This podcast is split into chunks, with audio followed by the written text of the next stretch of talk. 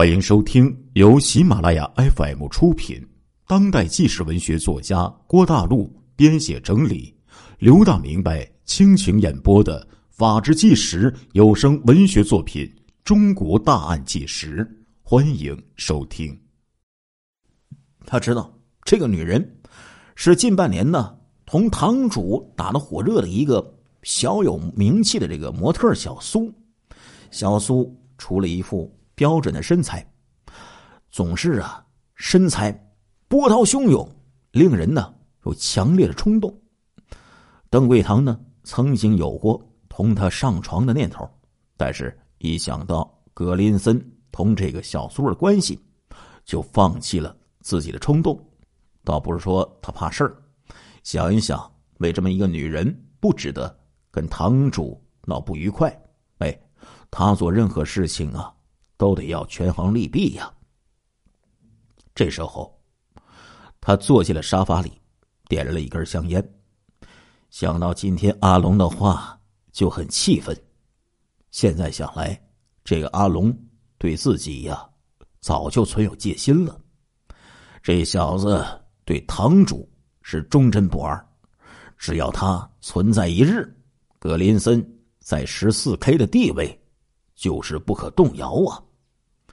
这样想了一阵儿，邓桂堂一下子反而呢又生出了许多的忧虑，烟抽得更凶了。宽敞的大厅啊，烟雾弥漫，以至于一名手下进来替他倒茶，吸了一口，呛的是面红耳赤啊。时间不知不觉就过去了一个多小时，邓桂堂想，阿龙这时候应该回来了。正待走出去看一看，格林森从房间里走了出来，一见邓桂堂在这里，不觉一惊：“哎，你怎么没有跟阿龙一块儿去？”邓桂堂撒了一个谎：“呃，路上我突然犯了心疼病，所以就回来了。堂主，你不去，万一……”他们有个什么闪失怎么办？哪能呢？邓桂堂说：“放眼香港，谁能接得住阿龙等弟兄的一招半式啊？上回那么多堂口联手，结果又如何呢？这个大圈帮再厉害，阿龙一到，他们还不是死路一条啊！”一提起三年前的那场大战呢，格林森就是一脸得意。嗯，也是，也是啊。这时候，屋里的那个女人模特小苏，套着一件宽松的睡衣，一扭一扭的就走了过来。她朝着邓鬼堂妖媚一笑，就站在葛林森的身旁，一只手勾住了老情人的肩，烟雾之中似乎有飘飘欲仙之感。邓桂堂惊觉，屋里的这个美人原来身材是这等美妙啊！格林森长长打了一个哈哈，啊，想必是刚才在这个女人身上，哎，一阵折腾，费了不少精力的缘故啊！阿贵呀，阿龙他们回来之后，你呢，带我慰劳他们，我呀，想休息了。这时候，小苏啊就挽着格林森飘然进入了房间。邓桂堂先前还担心今天跟踪阿龙的事儿啊，被阿龙告知给格林森。这时候一看，哎，不由得放下心来，思量着阿龙他们回来之后，设法呢弄准他们的藏身之所。这时候，外面就传来了一阵汽车的马达声。邓桂堂心想：“这是阿龙他们回来了，就要迎出去。”这时候，就听到枪声突然响起，跟着传来有人偷袭堂口的惊呼声。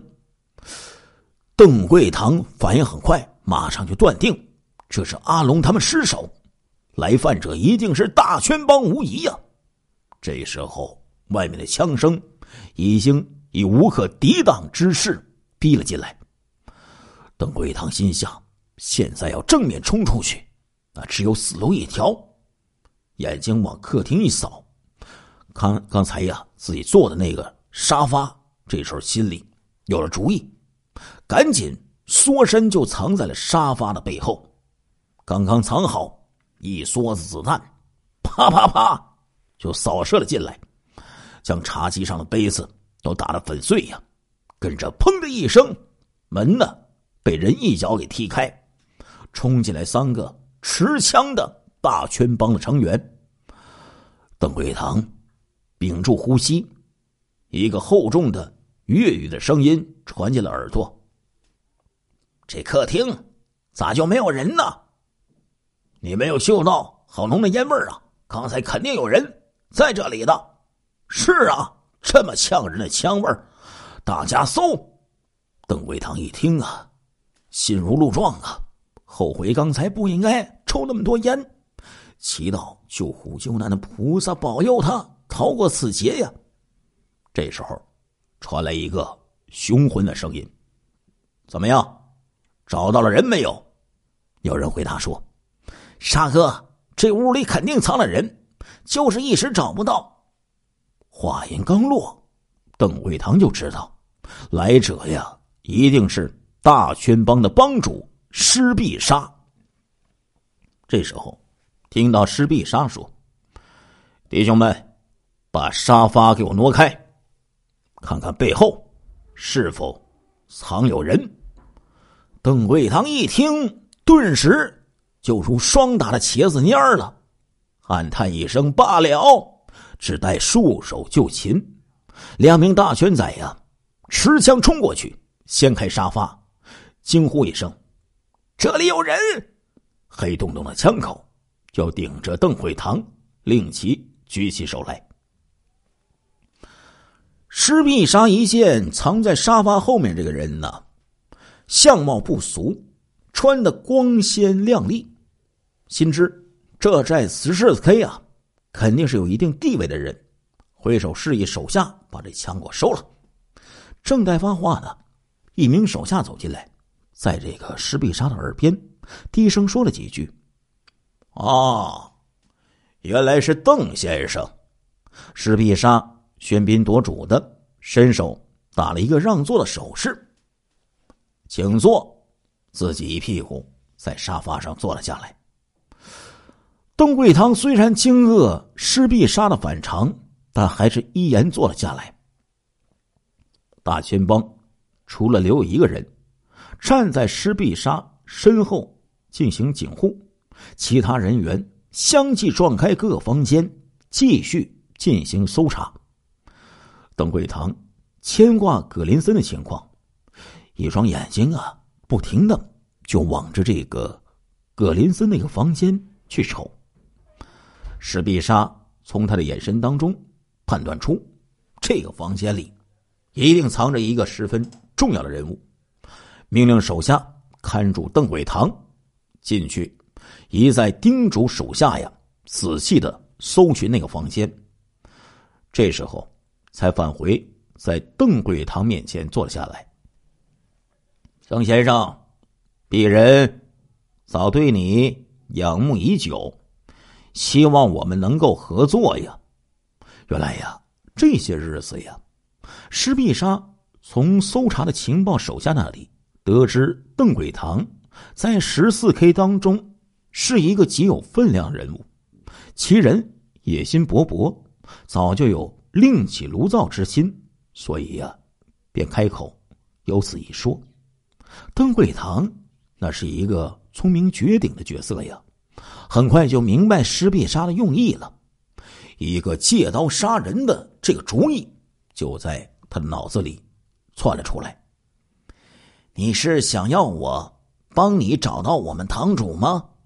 是啊，施必杀欢喜说道：“邓先生果然是个爽快之人呢。”邓贵堂只是以手一指右边那个房间，施必杀明白了，招来几名手下，令他们进去，哎，去帮着搜查。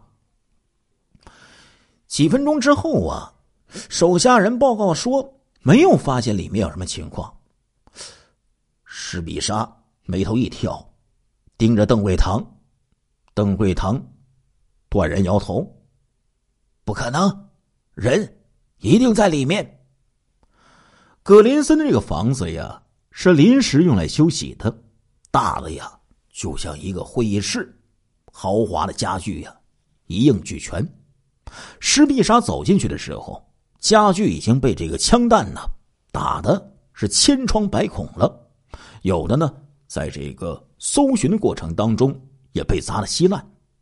这间房子窗口呢，全是由拇指大的钢条做成的防盗窗。除了进来，哎，这扇门别无出去的地方。邓贵堂一见这情景，不觉得慌了。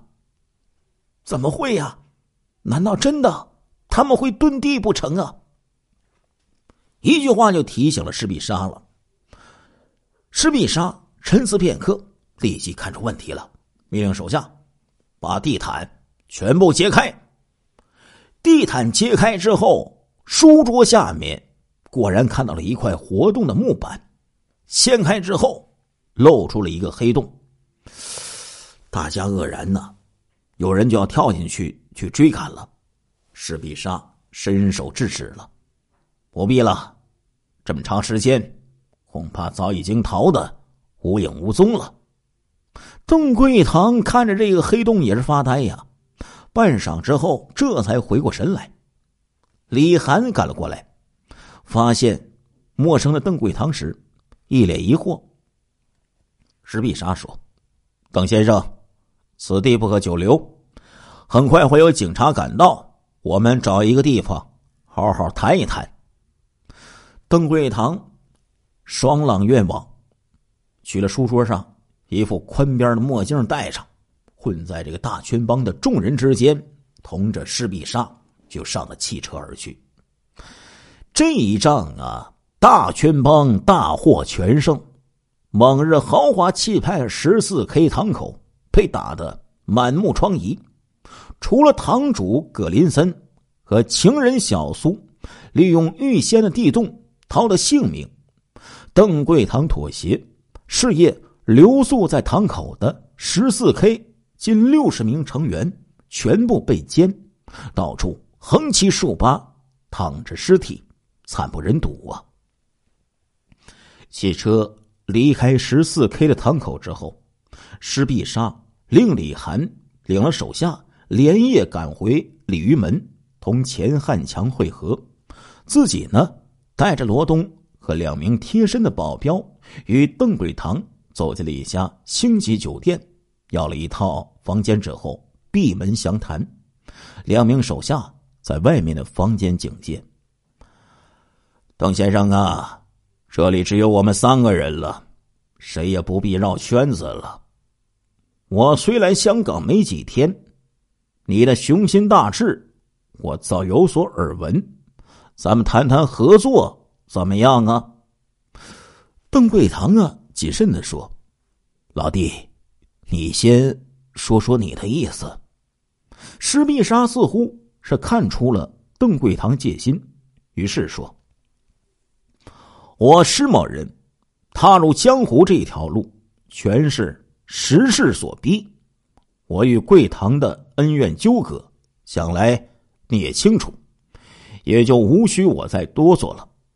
现在这局势，我若不将一堆木格林森给拿货的话，这一生怕都不得安宁。”我无意称霸江湖，但是也不想被人追杀。那你要我怎么办呢？这个邓贵堂啊，是明知故问呢。史必杀心中暗骂了一声：“他妈的老狐狸！”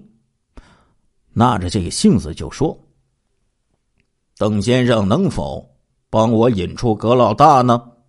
当然，事成之后，我必当。”重谢邓先生。邓贵堂呢，没有正面回答，含糊的说：“呃，这事情到时候再说吧。”施必杀一笑：“哼，到时候邓先生的雄心大志，也就实现了。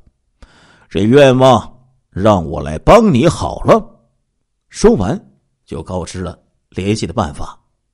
邓桂堂狡黠一笑，两个人又简单的聊了一会儿。邓桂堂起身说：“堂口琐事啊，还等着我去处理。那邓某人就告辞了。”施碧莎只说了一声“慢走”，也不起身相送，一任对方就离开了。罗东不理解呀，就问了：“呃，沙哥，呃，怎么能让他走啊？还要怎么样啊？呃，他的身份这么复杂，那如此岂不是放虎归山呢？”施碧莎轻蔑的说：“哼，他呀，只能算是一只老狐狸。”不算是老虎。过了一会儿，又说：“罗东，你尽管放心，我们很快就会有葛林森的消息了。”罗东再笨呢，也听出了石壁沙话里面的意思，就说：“呃，沙哥，呃，肯定那个姓邓的会帮我们引出葛老大呀。”石壁沙点头说：“因为他想当堂主。”罗东却摇头说：“我们同十四 K 呃势不两立，他若成了堂主，今晚上这两仗岂不是白干了？”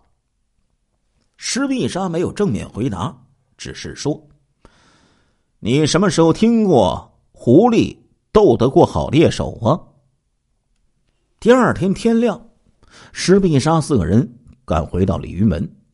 钱汉强等大圈帮的成员正在翘首以待，大家伙见他平安归来，无限的欢喜呀。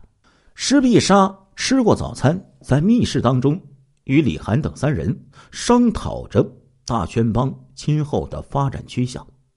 这时候，钱汉强建议呢，消灭十四 K 后，用现有的这些钱呢，还有人力呢，规规矩矩的做生意。办公司老老实实的去做人，李涵则声称香港是黑社会的天下，堂堂正正做人势必呀将再次受到欺压，倒不如就这样一直走下去。施必杀摸着下巴呀，沉思许久，说出了一番令众人都不得不佩服、首肯的话。他说：“阿强的话也是有道理。老实做人，则少了担惊受怕。只是我们初来乍到，没有任何背景，这才受了罗卫国的欺辱，被迫走到现在这条路上。眼下我们手上又犯了十四 K 一百多条人命，且不说法律对我们如何处理。”十四 K 的残余势力就不会放过我们。大家都看到了，香港社会是道高一尺，魔高一丈。传闻许多太平绅士、议员都是从堂口之中走出来的。我的意思是，等站稳脚跟之后，有足够的钱，才去开办公司，然后慢慢的脱离江湖。踏入江湖虽然容易，想要一下子脱离，恐怕也是不现实、不实际的呀。亲爱的听众朋友们，这一集的《中国大案纪实》播送完了，感谢您的收听，我们下一集再见。